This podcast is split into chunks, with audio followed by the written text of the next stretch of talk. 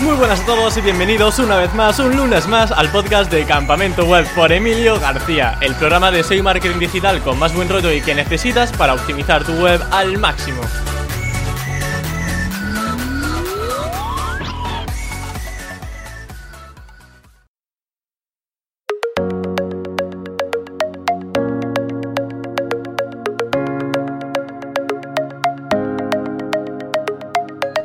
Podcast de hoy contamos con una de las mayores referentes SEO a nivel internacional. Se trata ni más ni menos que de Aleida Solís, una gran profesional que ha trabajado con enormes multinacionales y de las que destaco además su magnífico perfil como conferenciante, dando charlas en eventos de todo el mundo como el de Moz o SEO on the Beach.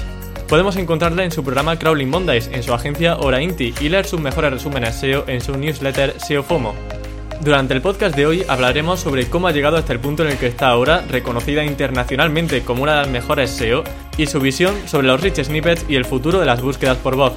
Sin más dilación, doy paso a Leida Solís. Bienvenida, Leida, ¿qué tal estás? Muchísimas gracias por la oportunidad. Es un placer, como siempre, hablar contigo. Gracias por la invitación.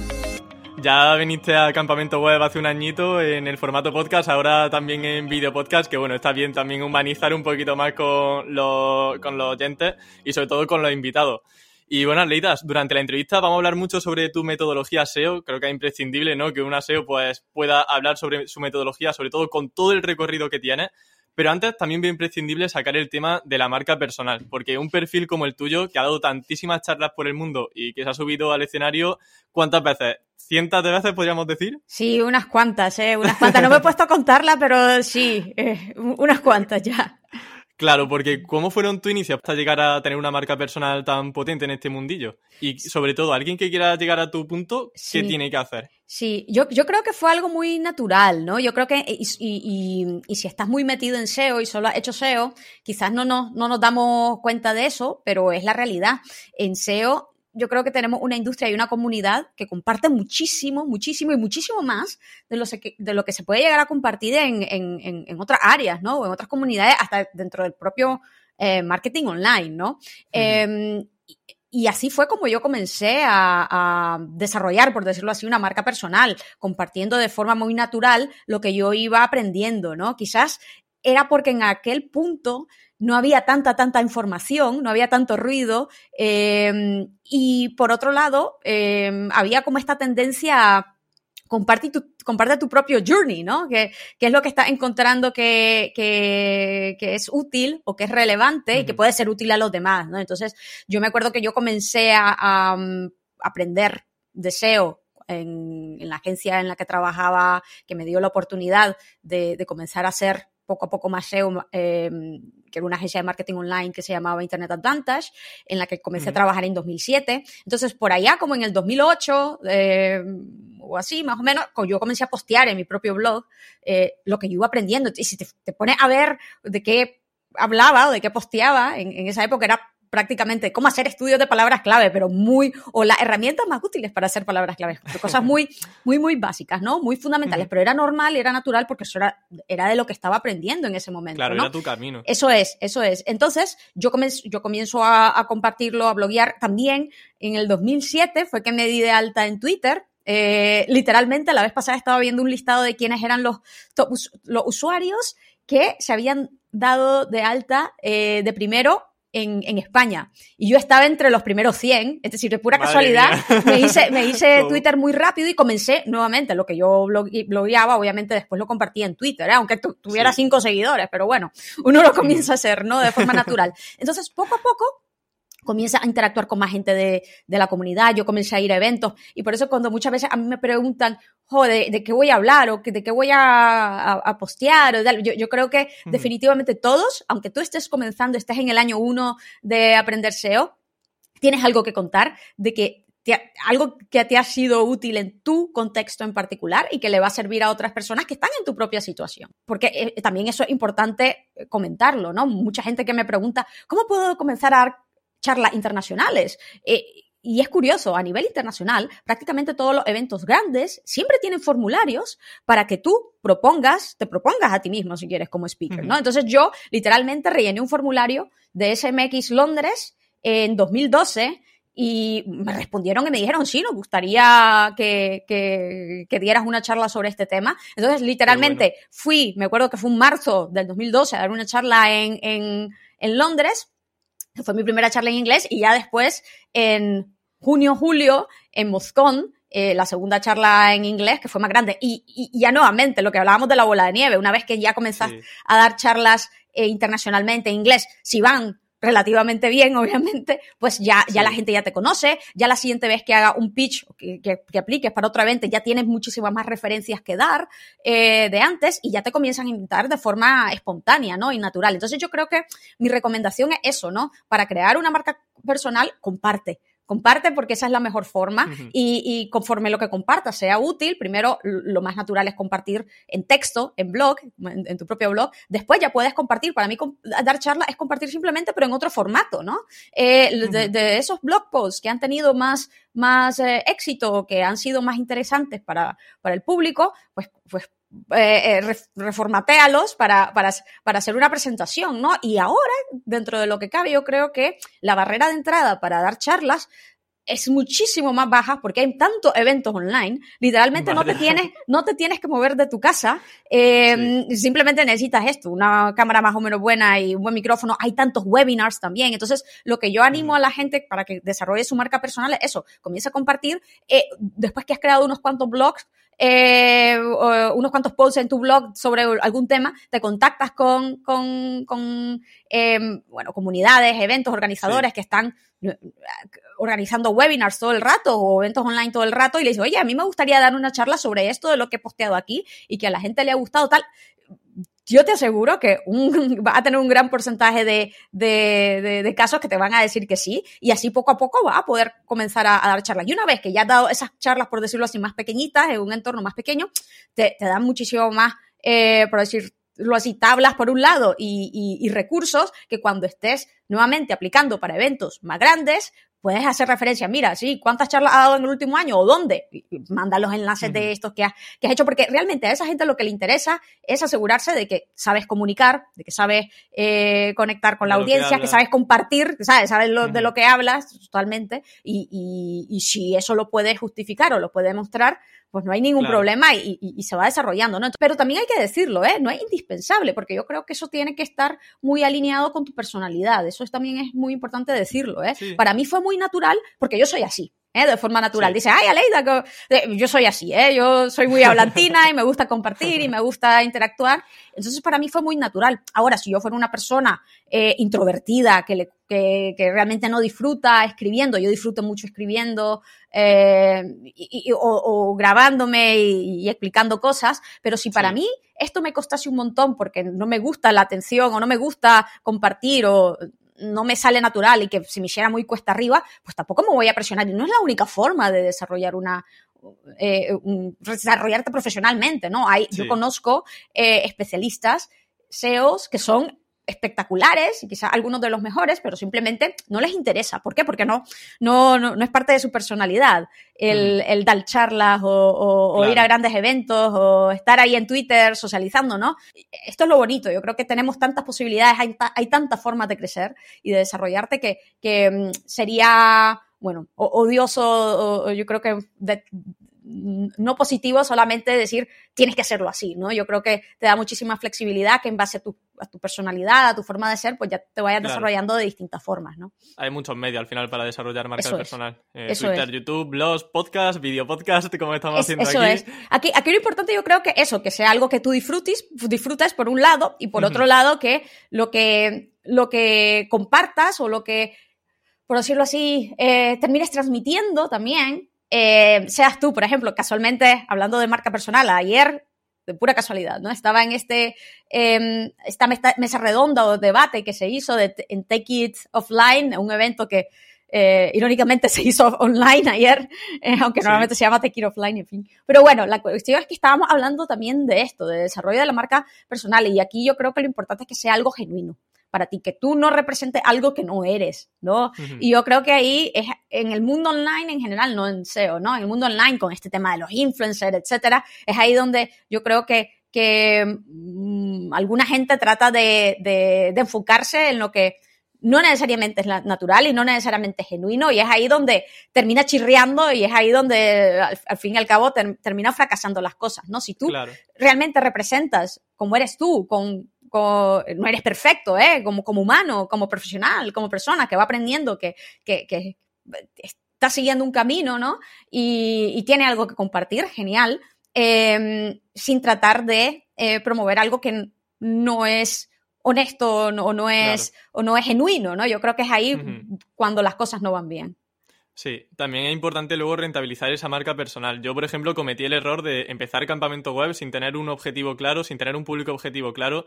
Y aunque las cosas sí que me han ido relativamente bien, porque al final he conseguido un trabajo que me gusta, he dado charlas también que algo que me apasiona, el problema luego está en que, por ejemplo, si no tienes un producto que vender, luego todo ese tiempo invertido quizás pues se pueda perder. En tu caso, por ejemplo, una de las formas de monetizar tu marca personal intuyo que será Orainti, que es tu agencia, para conseguir por esa vía clientes. Para entrar también en temas SEO, ¿cuál es esa metodología eh, SEO que seguís con vuestros clientes dentro de Orainti? Sí, es curioso, ¿eh? Porque sí, definitivamente, yo no vendo cursos, yo todos los recursos que, que creo prácticamente son gratuitos, ¿no? Ahora quizás estoy podríamos decirlo, rentabilizando un poco de, forma más directa con SEO FOMO, con mi newsletter. con la newsletter. Que, mm, eh, sí tiene sponsorships. Eh, ahora, yo te voy a decir una cosa, esto, esto es algo importante que se me olvidaba. Si tenéis la oportunidad, yo creo que de todas las cosas que he hecho, que puedes ver una rentabilidad quizás más, más directa, pero quizás es un poco más difícil primero de crear, es la newsletter. ¿eh? Em, es cierto que para que tu newsletter crezca, lo suyo es que ya tengas una base de comunidad de seguidores, eh, es, eso claramente, y esa base de comunidad de seguidores es muchísimo más fácil crearla en un entorno como Twitter o, YouTube, etc. Em, pero yo creo que la newsletter te, te, permite tener una comunicación más directa eh, y te permite rentabilizar de formas que una presencia en Twitter no, no te permite, ¿no? Con, los patrocinios, con los anuncios, etcétera. Eh, obviamente, ahí tienes que ser muy cuidadoso de, por ejemplo, yo mm, solo incluyo como patrocinadores a la newsletter empresas o servicios o productos que yo sé que son de alta calidad y que van a ser muy útiles para, para, para, los suscriptores, por un lado, y siempre pido que, que, ofrezcan algo, algo especial, ¿no? Una oferta especial, una extensión del trial, algo especial, ¿no? Para, para que sea algo de realmente beneficio para la comunidad. hay que tener mucho cuidado con eso, pero sí, a nivel de rentabilización se hace quizás, yo creo que ha sido el medio que he encontrado más directo, más fácil para rentabilizar.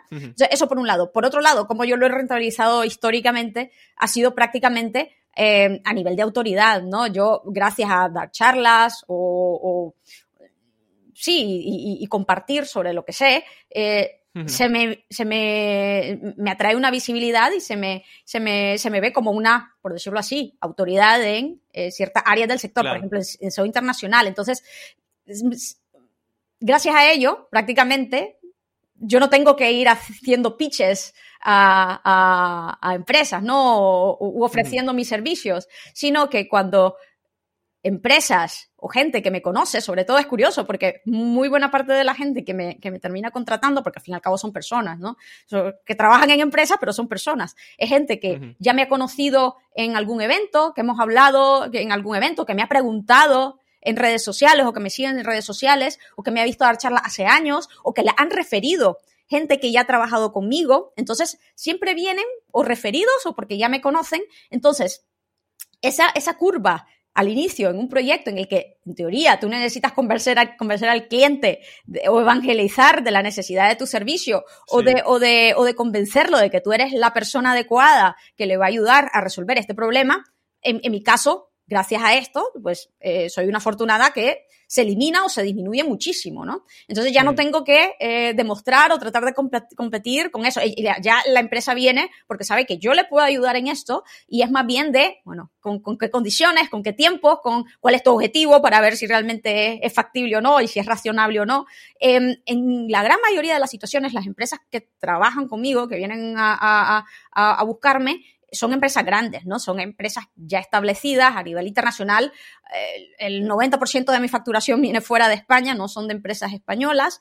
Y eh, eh, por decirlo así, son empresas que tienen la mente muchísimo más abierta que, por ejemplo, no les interesa dónde estás ubicada, que yo podría vivir en España o en Nepal o en Australia y siempre y cuando yo les pueda satisfacer a nivel de servicios y ayudar a, alcanzar los resultados, pues eh, la ubicación da exactamente igual. Normalmente estas empresas también tienen SEO in-house o al menos un equipo de marketing online o digital. Entonces, prácticamente lo que yo hago o lo que le ayudo es eh, agilizar ciertos procesos o apoyarlos en, situaciones o escenarios, por ejemplo, que han lanzado la, web en mercados nuevos y se encuentran con una competencia que ellos no se esperaban. Entonces, pero necesito alcanzar estos resultados antes del primer año. Ayúdame, Leida, para identificar cuáles son las oportunidades, cuáles son tal, porque tienen recursos limitados o tienen comprensión quizás limitada de, ese mercado a nivel internacional, ¿no? ¿Y cuáles son esos parámetros que suele analizar a la hora cuando un cliente llega y te dice necesito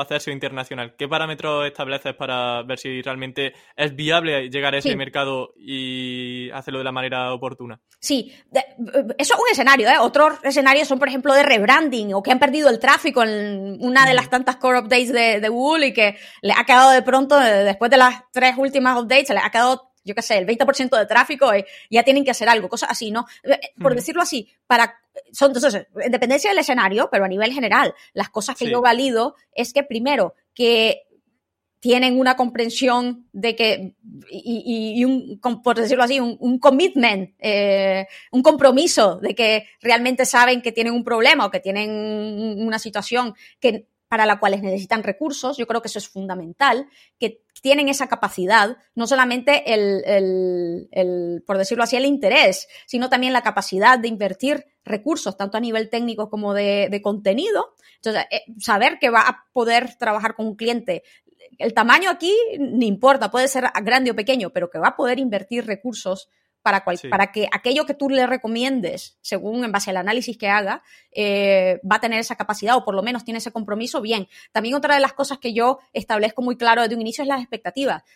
Mm, se tiene mucho la tendencia, creo, de desde un inicio, ¿no? Hazme la propuesta y desde ya cerramos los objetivos. No, no, no. Déjame hacer un análisis, déjame hacer la auditoría inicial y en base a lo que yo encuentre en ese análisis, en esas auditorías y en esas recomendaciones, yo te voy a compartir las recomendaciones y según lo que tú me digas que es viable o no hacer, ya en base a eso vamos a establecer los objetivos. Porque si tú vienes y me tiras eh, de lado la mitad de las recomendaciones porque no son factibles, no son viables, pues vale, yo lo entiendo, pero tampoco podemos eh, establecer objetivos los, mismos y si tú dices que la mitad de las cosas que, se proponen no son viables, ¿no? No, no es razonable. Entonces los objetivos se establecen después. Entonces, tener ese compromiso, esa flexibilidad eh, y, por otro lado, es eh, la expectativa de, que sepa que el, SEO es un proceso a largo plazo, que no va a haber y no es la solución si quiere ver resultados en dos meses, en tres meses, pues seguramente si tiene que buscar otra, otro, canal, otra plataforma de, generar tráfico y conversiones online, que no es necesariamente el SEO. Entonces, siempre y cuando eh, existe este, por decirlo así, este conocimiento y, y estén alineadas las expectativas de esta forma, pues vale, eh, yo hago una propuesta de trabajo eh, con el, normalmente son dos fases, ¿no? La primera dedicada para el análisis, que puede tardar más o menos en relación a la situación que tiene el cliente. Una cosa es que quiera recuperar el tráfico que ha perdido en el último update, otra cosa es que eh, necesita apoyo para docenas de migraciones que va a tener el próximo año, ¿no? las situaciones, el, el, scoop, por decirlo así, el alcance va a ser diferente y la propuesta va a ser distinta, pero sí, normalmente son dos fases. La primera de análisis inicial para poder establecer el, plan de acción y ya después el apoyo en ese plan de acción. Yo intento, en la medida de lo posible y casi siempre también, eso es importante decirlo, yo dedico a enfocarme o elijo enfocarme a estos clientes que son ongoing, por decirlo así,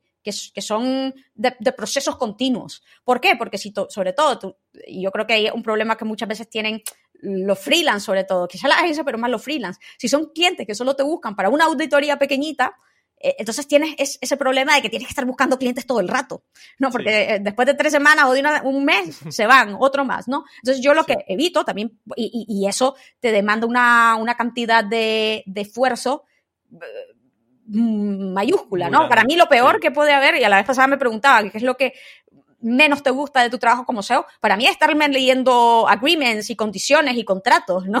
Y tenerlos que leer, porque sí, porque tengo que leerlos para si los quiero firmar, pero, y nuevamente no hay problema, pero lo tengo que leer, entonces tienes que leerte 20, muchas veces 20 páginas de, de, contratos antes de firmar. Lo siento, pero yo preferiría dedicar esa hora de mi vida o dos horas de mi vida a hacer otras cosas más, más enfocadas, más productivas, ¿no? Ah, sí, claro. Pero bueno, entonces yo creo que lo suyo está en tú encontrar cómo minimizas eh, esa curva de tener que comenzar con nuevo cliente, entender el nuevo entorno, la nueva industria, la nueva situación, etcétera, con procesos continuos. Entonces, yo literalmente me dedico eh, a trabajar con una muy poca cantidad de clientes, cinco o seis clientes a la vez. Tengo un par de personas que me apoyan en el proceso, que, como se dice en inglés, que hacen mucho del legwork, de, de ese trabajo de, de, campo, por decirlo así. Entonces yo tengo establecidos templates, procesos, parámetros, eh, forma de trabajo, eh, con herramientas que nuevamente se, se pueden utilizar en, en, la nube, Ride, Botify, SEMrush, eh, Systrix,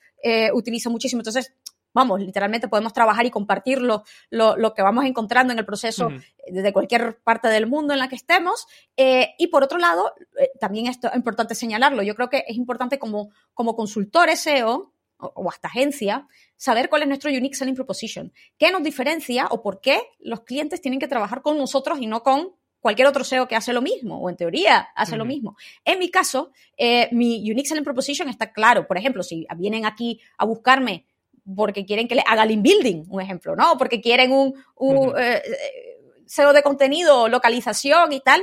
Yo literalmente es que yo lo refiero a, a, otros consultores, ¿ya? Porque no es algo que yo sé que le voy a aportar muchísimo valor diferencial, ¿no? Lo sé hacer o lo podría llegar a hacer, pero realmente no tengo procesos creados específicamente para ello. No es algo que realmente hasta disfrute, ¿no? Lo que, en lo que esté especializada, pero si vienen a un proceso SEO técnico o estratégico o, de, de, rebranding o de recuperación de tráfico, etcétera, y otros tipos de procesos SEO en lo que yo sé que si aporto valor o estoy muchísimo más especializada, que ya tengo un proceso creado, ya tengo eh, templates, ya tengo un framework de trabajo, es que eh, es otra cosa, ¿no? Y ahí, hay donde trabajo. Entonces yo creo que ahí es importante saber qué proceso SEO o qué tipo de proceso SEO o área del SEO eh, tú aportas más valor, tiene ya, es, por decirlo así, estos mecanismos y este framework ya creado, eh, que va a facilitar muchísimo más las cosas con el cliente, porque ya va a tener todas las herramientas ahí listas para, para tú comenzar a, analizar el, caso en, eh, y, el entorno específico, ¿no? El escenario específico de cada, cliente.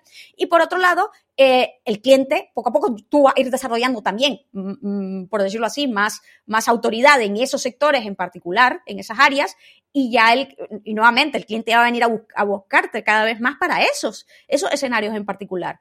Y saben también cuál es el valor diferenciador que tú tienes versus las demás gentes que se dedican a eso. Por ejemplo, en mi caso saben perfectamente que van a trabajar conmigo, ¿no? Y, y, aquí viene un poco el doble rasero, por decirlo así, o, el, el bueno, quizás es un poco el detrimento, ¿no? De, de, de, también enfocarte en la marca personal. Hay gente a la que le voy a caer muy bien, hay gente que le voy a caer muy mal. Eso es normal, también es natural, ¿no? Si no le gustan las tías hablantinas o que, o que trabajan en remoto y tal, entonces, bueno, no, a mí me gustan más los procesos muy tradicionales y las empresas tradicionales y prefiero trabajar con un account manager en vez de un SEO. Pues realmente, entonces no eres el cliente ideal para mí. Pero si tú estás buscando eh, una ayuda eh, más especializada, con más experiencia, que trabaje de la mano, mano a mano contigo eh, en, en, en, el día a día del proceso SEO, me viene a buscar a mí y no va a buscarte a la gran agencia en la que va a terminar trabajando con el account manager o con el SEO junior y,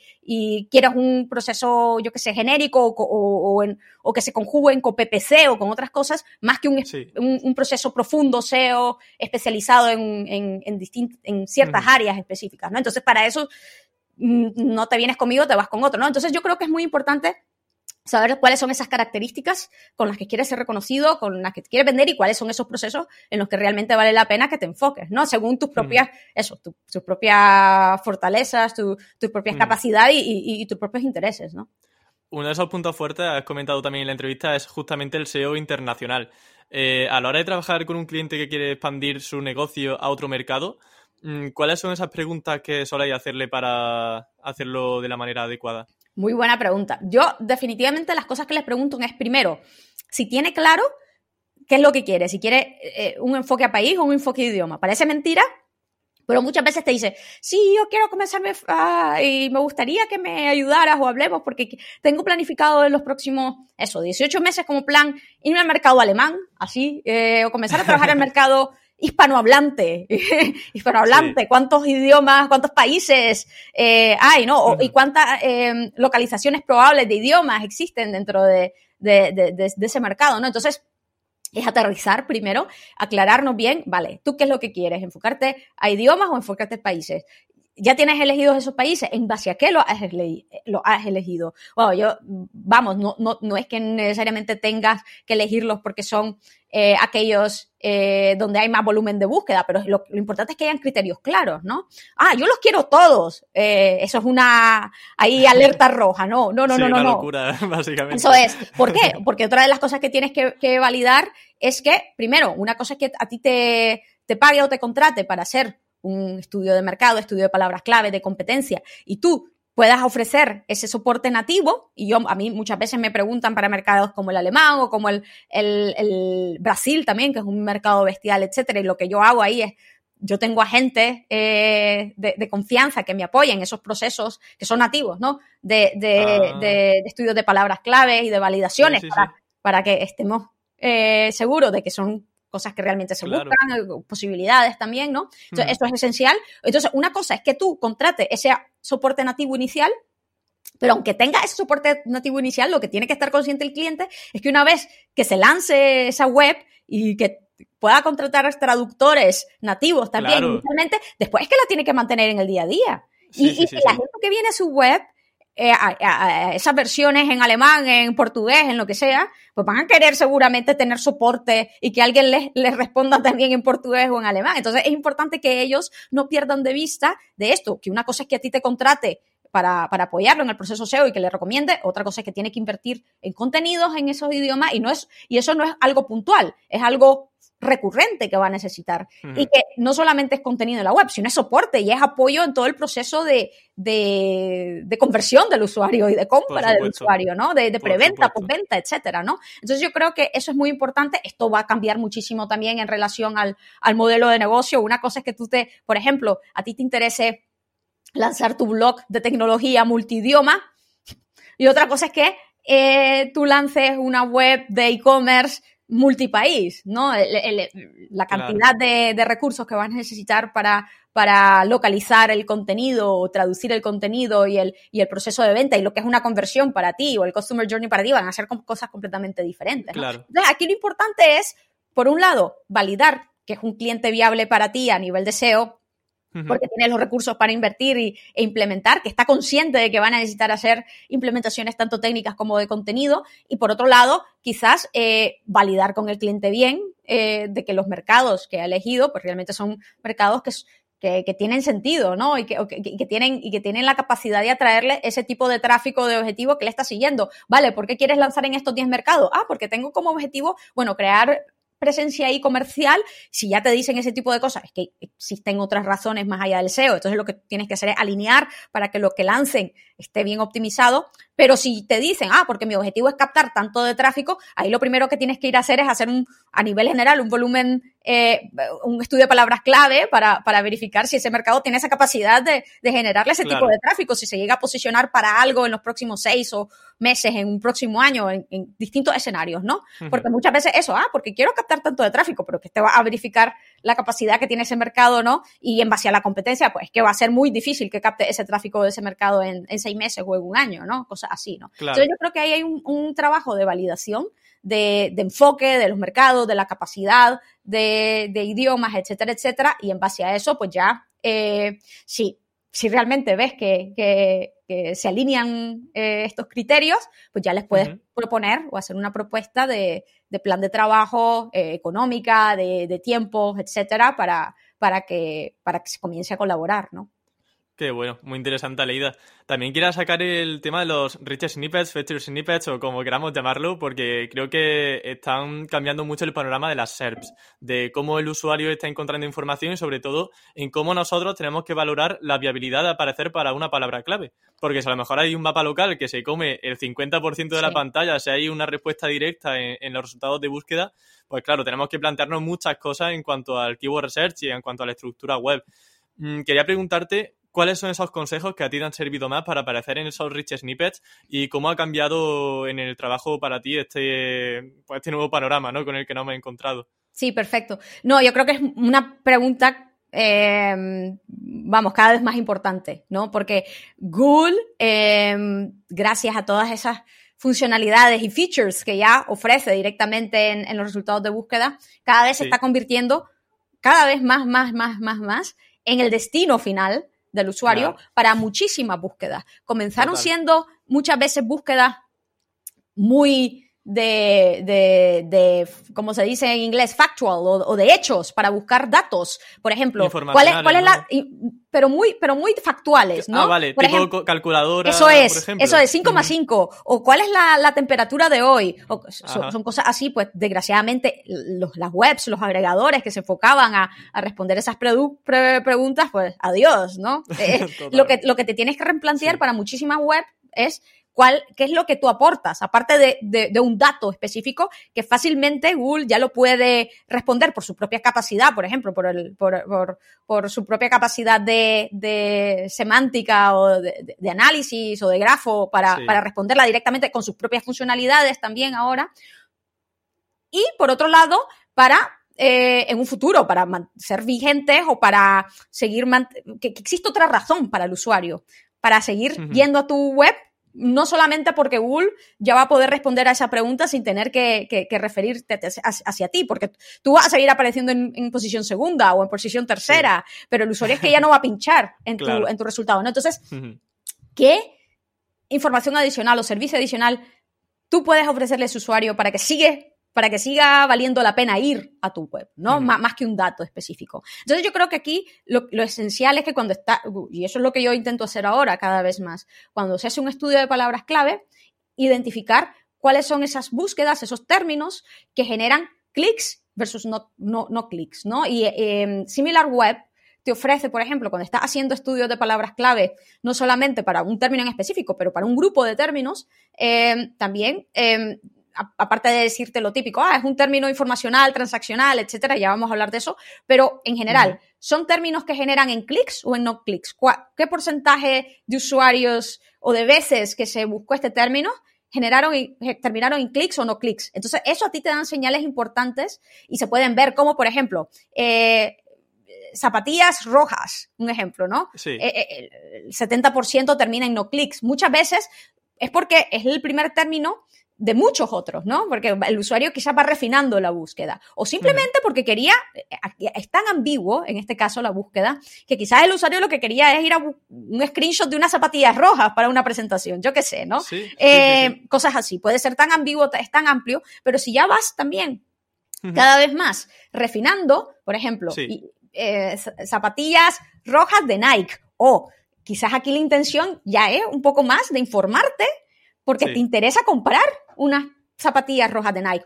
Claro. Zapatillas rojas de Nike, descuento Black Friday. Que, que, que, ya viene, porque te han dicho que ya. Entonces, eh, ahí la intención del usuario es cada vez más transaccional, transaccional. directo. Y ese, esos, esas búsquedas más de long tail, más específicas, cada vez más transaccionales, van a generar normalmente más clics, ¿no? Entonces aquí es como bueno. conjugas, cómo hace ese balance de tu estudio de palabras clave, porque eso no significa que no va a querer, eh, y aquí viene el, el, el, gran objetivo, ah, todo el mundo quiere ser la primera posición para el término más importante de su sector, por ejemplo, yo trabajo mucho con, con empresas SaaS, todo el mundo quiere ser el primero para software de CRM, software de gestor, gestión de, de proyectos, o ¿no? Eh, eh, claro. Pero claro, muchas de estas búsquedas, nuevamente, el, usuario está buscando templates, está buscando recursos, está buscando hasta concepto de que qué significa CRM, ¿no? Pero, pero entonces aquí está cómo conjuga o cuál es el esfuerzo que le, que no es que no vayas a querer posicionarte para nada o que vayas a pasar del término, ¿no? Seguramente lo vas a querer monitorizar, que si eres un nuevo player en el sector no puedes pretender estar en los primeros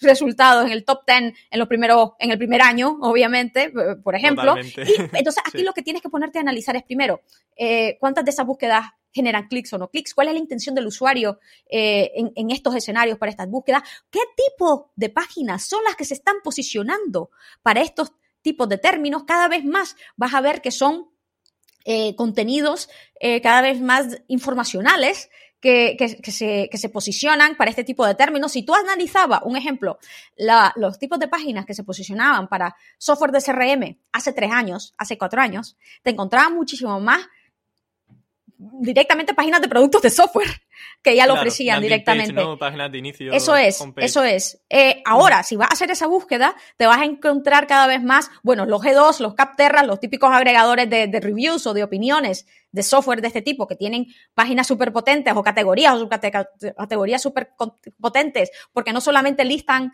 eh, los 20 software o los 30 software más potentes del mercado, sino que además tienen reviews, tienen opiniones, tienen guías, tienen los FAQs, tienen, tienen los pros y contras. Entonces yo cada vez más Google para este tipo de, términos más ambiguos, por decirlo así, o más genéricos, va a intentar o está intentando eh, hacer un, un buen, por decirlo así, mix o blend para, para, para, mostrar este tipo de resultados que van a tener la capacidad de, de resolver o, de satisfacer dudas más genéricas del usuario que tienen en ese punto del, del, Customer Journey, hacer esas búsquedas tan, tan genéricas todavía en el proceso de, de búsquedas que van a ser de las primeras. Y entonces, claro, tú tienes que establecer un, un, un, una estrategia en tu contenido de cómo a poder posicionar para ese tipo de términos. Y aquí viene nuevamente la capacidad que tú tienes o la flexibilidad que tú tienes en invertir recursos de contenidos de uno o de otro tipo. Por ejemplo, el típico cliente que dice, no, ¿y para qué nos vamos a enfocar en el blog o para qué vamos a crear guías si nosotros somos un e-commerce? Bueno, vaya a ver qué tipo de resultados o qué tipo de páginas son las que se llegan a posicionar para estos términos tan genéricos. No son páginas de categorías, no son páginas de productos, son guías, son referencias, porque son términos que se han identificado que son muy ambiguos todavía. Entonces, eso es esencial. Primero, el análisis de qué términos realmente te van a terminar generando clics o no, porque en base a eso tú vas a priorizar o vas a hacer un buen blend en tu, en tu proceso SEO para, para intentar enfocarte a, a, términos que te van a generar visibilidad, share eh, de, marca, por un lado, o por otro lado, en base a los objetivos que tengas, ¿no? Eh, un determinado porcentaje de tráfico o, o, nivel de tráfico a, tu web y, a, y, y, para, y para términos importantes que son los que te generan conversión. Y por otro lado, ¿qué tipo de contenidos tienes que eh, crear y en qué formato para poder llegar a posicionarte en estos para estos tipos de términos. Y para eso tienes que hacer un análisis de SERPs. Se están mostrando carruseles, se están mostrando SERP features. Eh, se están mostrando FAQs o how-tos, eh, se están mostrando resultados de mapas, lo que tú decías. Por ejemplo, yo tengo un, cliente que es un agregador de, de, car rentals o, una plataforma de car rentals y, hay muchísimos de resultados, resultados de mapas. Con, y claro, eh, empresas como Hertz y Enterprise que tienen presencia online, tienen presencia física también en esos resultados.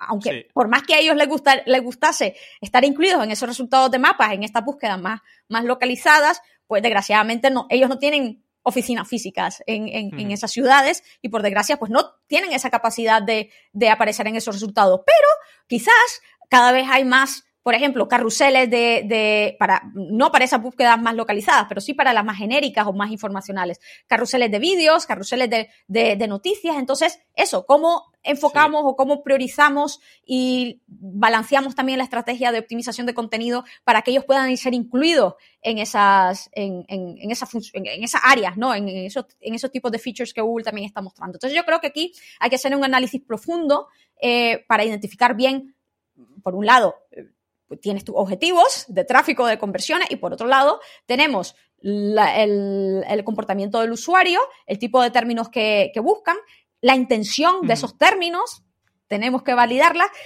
¿Cuánto tráfico de forma realista vamos a poder captar con los distintos tipos de términos eh, a través del Customer Journey que ellos buscan y cuáles son las oportunidades que ofrecen las SERPs para ser incluidos ahí y identificar no solamente eso de, ah, quiero estar en posición X con esta página sí o sí. No, no, no. Veamos cuál es el formato de esa página, cuál, es la organización, qué tipo de contenido Google está posicionando en los primeros resultados, con qué características, qué, qué, qué, tipo de, de, trabajo adicional de optimización, por ejemplo, de marcado estructurado o de formato podemos eh, hacer para ser incluido en esos features, reconvertirte en vídeo o, añadir eh, marcado estructurado para generar eh, ser features o eh, una estructura de cierto tipo del contenido, ¿no? Entonces, yo creo que eso es muy, muy, muy importante. Que imagino también que será importante dar una respuesta directa dentro de tus resultados para que Google sepa exactamente, a nivel semántico, por ejemplo, cuál es ese párrafo, cuál es esa línea de contenido, si el feature snippet es una caja de texto,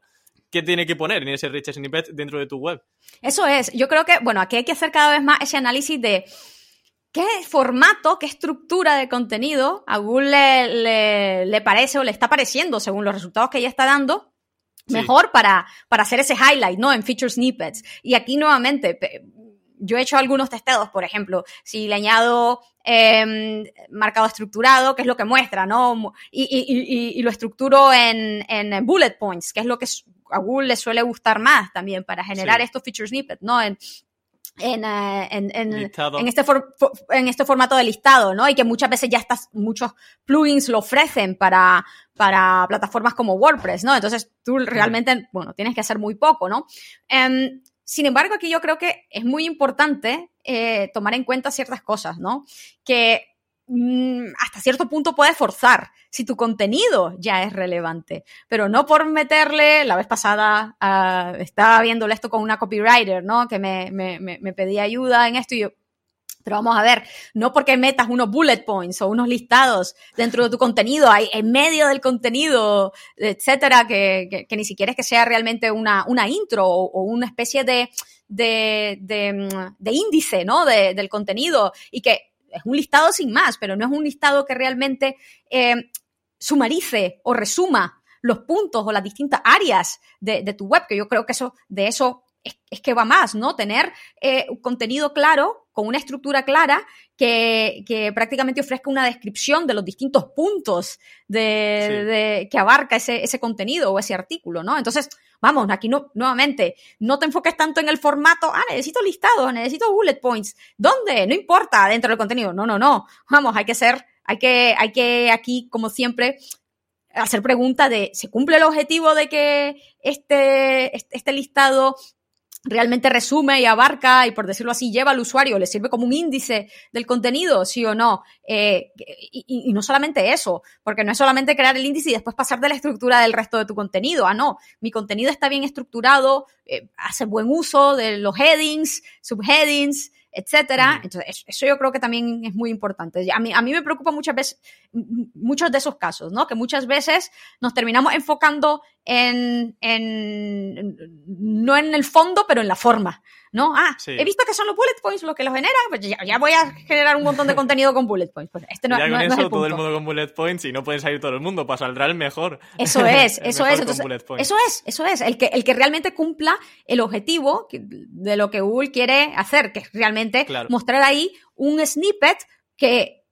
donde el contenido, donde el contenido que se muestra realmente abarque o muestre un resumen de, lo que se va a reflejar después en, el propio artículo. y que el usuario pueda ver fácilmente las distintas áreas y los distintos puntos que se van a abarcar y que quizás para, para, el usuario, y nuevamente aquí viene la cosa, ah, pero ¿qué tanto yo quiero poner ahí porque el usuario quizás no va a pinchar después de ver ese contenido? Hombre, si el listado nuevamente o el, el feature snippet es para una búsqueda muy factual, como hablábamos antes, un ejemplo, ¿cuáles son los yo qué sé, cuáles son los pasos para, para grabar con Zencaster, ¿no? Quizás yo más o menos tenía una idea y lo que se me olvidaba era un punto de, cómo hacer clic en, en, algún, en alguna función aquí o en, alguna opción y lo veo ahí en, en, el, en el feature snippet, que es uno de los puntos, jo, ya me acordé, ya no tengo que pinchar nada más y ya voy y ya lo hago, ¿no? Pero si es, si es, por ejemplo, para una búsqueda de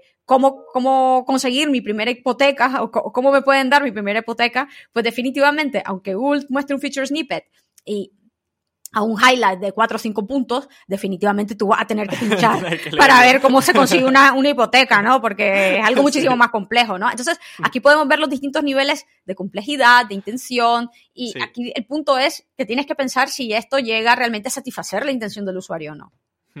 Y ya para finalizar, Aleida, ¿crees que este nuevo entorno en el que se está metiendo Google y nos está metiendo a nosotros también, por ende, eh, de mostrar resultados directos, tiene que ver con las búsquedas por voz? Eh, en ese esfuerzo en, dar una única respuesta, una primera respuesta que pueda satisfacer de forma directa al usuario? Sí, yo creo que eh, se, habló muchísimo, cuando, sobre todo cuando se hacían estos, eh, se han hecho muchos estudios y casualmente ayer SEMrush lanzó uno nuevo, una actualización de em, cómo Google termina mostrando esos em, resultados de feature snippet también como el resultado de voz, ¿no? el que es único y que, solamente es uno, ¿no? Y ahora también tenemos esta capacidad de Google que, mm, que, se está lanzando, que va a lanzar dentro de poco, que ya la anunció, que esta nueva capacidad de entender pasajes del contenido o, el, llamado Google los passages que, que, lo comentaban en, en, inglés, ¿no? Estos áreas de contenido y el poder hacer un highlight de, ese contenido en particular, si ellos identifican que ese contenido realmente satisface al usuario, es el que está respondiendo al usuario y puede ser parte de una guía de mil palabras o dos mil o de cinco mil palabras, pero ese contenido es el que está realmente respondiendo a la duda del usuario. Entonces, aquí vemos que Google se va haciendo cada vez más sofisticado y que entiende mejor sin tantas restricciones, eso es, la semántica del, de, de, de, la información que, que indexa, entonces eso, eso por un lado, eh, y que quizás si tú quieras hacer un mejor trabajo en el formato, pero demuestra esa capacidad de que independientemente de dónde está dentro de tu página, ellos ya cada vez tienen más capacidad de encontrarlo. Hmm, ¿No? Entonces, eso, para, porque ellos lo que les interesa es satisfacer al usuario para que tengan una buena experiencia con ellos, ¿no? Entonces, pensando en esto, yo creo que, por un lado, eso mm, es siempre positivo para el usuario y ellos lo van a intentar de hacer. Por otro lado, tenemos, y, es que yo lo, que veo es input-output. Para mí es los distintos, los distintos tipos de output que ellos ahora mismo, con los que ellos ahora mismo están trabajando. Por un lado, tenemos el, el de los resultados de búsqueda. Por otro lado, tenemos el, resultado, el output de voz. Por un lado, la búsqueda tradicional, ¿no? Por otro lado, que son los, los, los 10 resultados cada vez más blended con distintos formatos de contenido. Por otro lado, tenemos el de resultado de voz, que realmente es uno, nada más, para una gran cantidad de, de, de, búsqueda. Para muchas búsquedas también tenemos el resultado de, de, voz que, que, te dice, aquí tienes estos resultados que, que encuentro en Google, ¿no? Cuando son complejos, ¿no? Pero y, y, puedes verlos ahí directamente. Aquí hay dos cosas. Yo creo que a Google obviamente le interesa que el usuario quede satisfecho, pero si existe un nivel de certeza de que esto no es así, pues seguramente eso nos va a derivar a esos, esos resultados en Google más diversos, eh, más que darte ese resultado final, ¿no? Yo creo que también aquí Google está jugando, porque nosotros nos hemos quedado un poco con lo de la búsqueda de voz, pero con esta búsqueda multiformato o, o esta búsqueda, por decirlo así, quizás más que multiformato, es multimedia, no sé cómo llamarla de una forma que no parezca muy old school, ¿no? Pero no solamente un output de voz, a lo que me refiero es también un output visual. No sé si has visto, pero quizá aquí en España no es tan, tan popular todavía y a nivel mundial no es tan popular, pero yo creo que de las cosas que Google está intentando sacar más ha sido con em, el nuevo dispositivo que tienen, que no solamente te es un recorder que te va que te va a dar un resultado de, de voz, pero por decirlo así, un pequeño iPad que también te va a mostrar, por ejemplo, una ah. receta te va a mostrar. Amazon, por ejemplo, ¿no? Eso es. dispositivos de eso con pantallita. Te va a mostrar el resultado. Y yo creo que por ahí cada vez va más la cosa con dar soporte a ese tipo de formato de contenido tipo cards, la Google Cards, por ejemplo, que, es que, que tiene una, esa, mezcla de texto, eh, más imágenes, más visual, que ahora ya soporta GIFs, que ahora entonces, por ahí va la cosa, que, que, no, que, que, sí, quizá el output no va a ser en texto como ahora, y ya está, 10 resultados de texto y ya está. No, que va a ser una tarjetita visual que, que, ellos también te la van a dictar o que va a haber un, output de voz, pero que tú la vas a poder visualizar y de forma más fácilmente vas a saber de, lo que se trata y que tú vas a poder hacer swap, swap, swap y vas a ver eh, eh, toda la historia, por decirlo así, eh, de, forma muchísimo más, más, fácil. La web stories, ¿no? Perdón, con las web stories. Yo hablaba de cards, pero son realmente web stories. Ah, pero sí, tiene, ese, tiene ese formato de, cartas o de cards, ¿no? Que, que, ya hemos visto antes. Entonces, yo creo que cada vez por ahí va más la cosa. De cómo hacer ese blend y ese mix de distintos formatos un output de voz, un, un output visual multimedia eh, con, con, con, las nuevas eh, stories o web stories, pensando también en Discover, ¿no? Que para mí es como el siguiente paso, la evolución de, de, de, los, por decirlo así, de la búsqueda, ¿no? La búsqueda proactiva, predictiva, las recomendaciones. Eh, nuevamente, Discover también ya está eh, soportando eh, las, las, las, web stories. Entonces, nuevamente, imagínate, Discover te puede no solamente mostrar el resultado, pero dártelo también, también si quieres, ¿no? Y con ese formato más visual. Entonces, si, si, si, ves, si te pones a pensar y analizar un poco de todas esas nuevas funcionalidades que Google cada vez está dando soporte y está desarrollando cada vez más, no es que sean únicamente el futuro es la búsqueda de voz, no. La búsqueda es que, la, que el, el, futuro es que, el, que, que por un lado, sea una búsqueda predictiva de recomendaciones y que te facilite muchísimo la vida el obtener ese resultado con un formato que es muchísimo para ti más fácil de analizar, que va a ser una mezcla voz con un formato de carta visual, con, con, con las stories, ¿no? Que, que es un poquito de texto, pero muy con una gran imagen o con un gran GIF o con un gran, un gran vídeo que, que, directamente te va a responder a, a, a tu pregunta, ¿no? Sí. El tema de las web stories, como aquí en España todavía no se han introducido, ahora está sobre todo en el, mercado anglosajón, voy a poner una pequeña descripción para la oyente en el vídeo y en el podcast para que puedan conocer un poco más sobre este formato, porque creo que puede dar mucha caña, como bien dice, y va a pisar fuerte. Totalmente. Que no solamente haya asistente de voz, sino que haya también un complemento con vídeo, con GIF, con imagen, y ahí ya sí, yo creo que va a ser mucho más fácil ofrecer, ofrecer una respuesta directa al usuario que igual con una voz sería muy complicado. Totalmente de acuerdo. Eh, vamos a ver, es que es lo que yo siempre he comentado, que en, y en las presentaciones que he hecho en el pasado de búsqueda de voz, sí, cada vez hay más interacción, el input de voz del usuario para muchas búsquedas, sobre todo on the go, que tú vas en la calle, bueno, ahora cada vez menos más, menos, desgraciadamente por lo del COVID, pero sí, que vas por la calle y, y, no, y, es más engorroso el, el, el escribirlo con, tus propias manos, pero sí, definitivamente vamos, vamos a ser eh, claros y es razonable. Y si te pones a preguntar qué prefieres, que te, que te digan una respuesta de voz para algo muy complejo o verla también. Sí, que te la digan, está bien, pero elegirla ver también. Obviamente verla. Y si en formato dinámico, con imagen, vídeo, lo que sea, mucho mejor, ¿no? Que tú simplemente tengas que ir diciendo siguiente, siguiente y que, y que te den ya la receta, la receta visualizada. Hay más, ¿no? Claro. Es que es, así. Qué bueno. Bueno, pues Aleida, el tiempo se acaba por aquí, la entrevista termina aquí. Ha sido un verdadero lujo tener eh, otra vez tu conocimiento dentro del podcast que pueda habernos aportado tantísimas cosas sobre marca personal, metodología SEO, SEO internacional, búsqueda por voz. Creo que hemos tocado temas muy interesantes y además que abarcan una facilidad interesante tuya, que al final son puntos fuertes con los que trabajas en Hora Inti. Así que agradecerte nuevamente que hayas asistido al video podcast de Campamento Web y espero que te lo hayas pasado bien. Muy bien, muchísimas gracias por la oportunidad, Emilio. Ha estado genial, como siempre. Genial, pues muchas gracias, Leida. Nos vemos. Gracias a ti. Chao.